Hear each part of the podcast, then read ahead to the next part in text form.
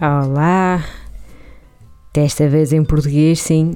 Um, Vou-vos falar de um livro que se chama Autópsia, escrito em português, e como não está publicado em terras estrangeiras, a minha única opção vai ser falar dele em português.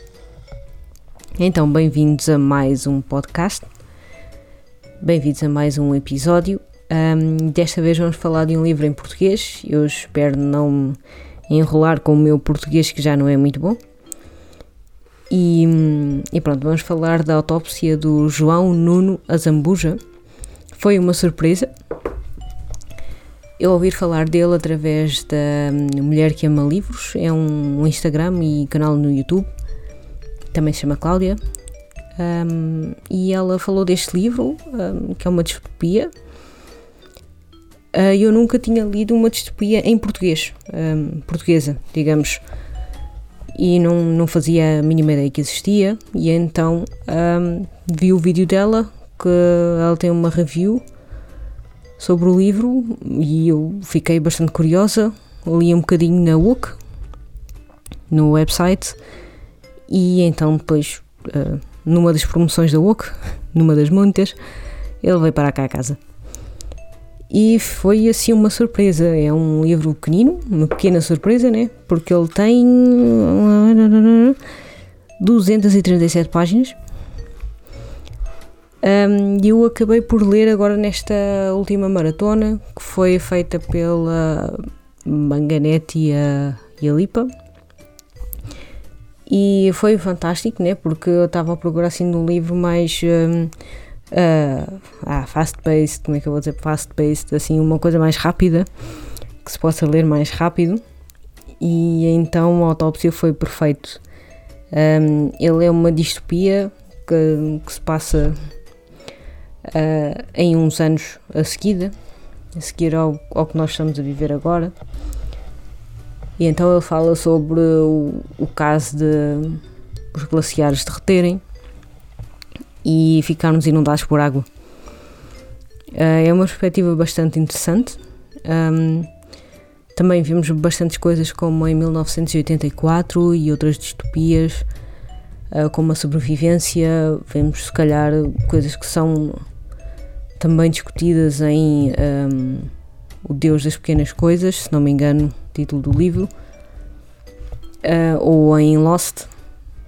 Fez-me lembrar de, bastantes referências, não sei se o autor pegou nestas referências de propósito ou se elas se juntaram automaticamente uh, ou, ou se são só na minha cabeça que elas estão a juntar automaticamente.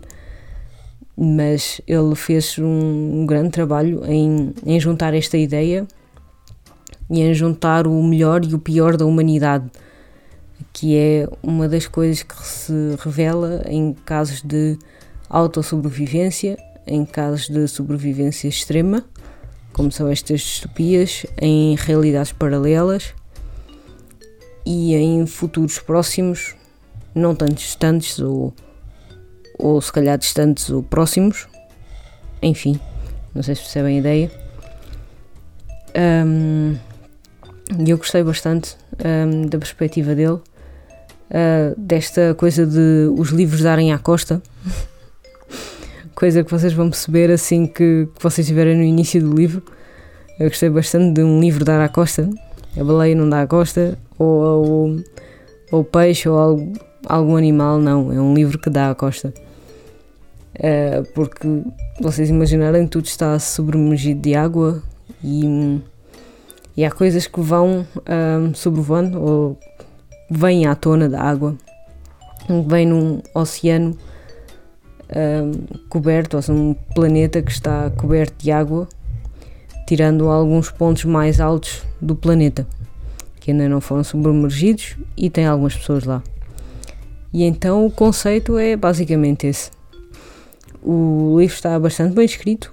Um, eu lembro-me que eu não tinha muito trabalho no, no dia em que estava a ler e eu li quase todo no trabalho e depois o resto quando cheguei a casa e assim lê-se de uma assentada.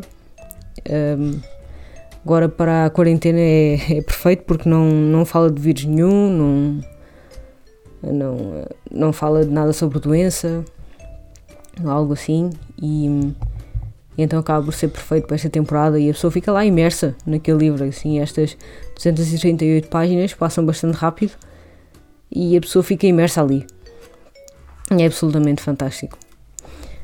Um, eu gostei bastante, eu dei 5 estrelas no, no Goodreads. E caso vocês tenham mais sugestões destas ou, ou queiram mais sugestões, uh, vejam o meu Instagram, é sofareader. Um, eu também tenho lá um polo, no momento, que é para saber se alguém quer um blog, não um vlog, um, um blog, mas um blog, seria um podcast blog, em que eu falo sobre a minha experiência na, na Manga Mania, no grande desafio, uh, porque as outras youtubers são, são a fazer um, vlogs e talvez seria uma boa ideia fazer um blog sobre a experiência também. Assim seria outra, outra perspectiva. Bem, eu espero que vocês tenham gostado deste episódio em português. Se alguém tiver mais sugestões, ideias, é só dizer. Obrigado mais uma vez. Bye!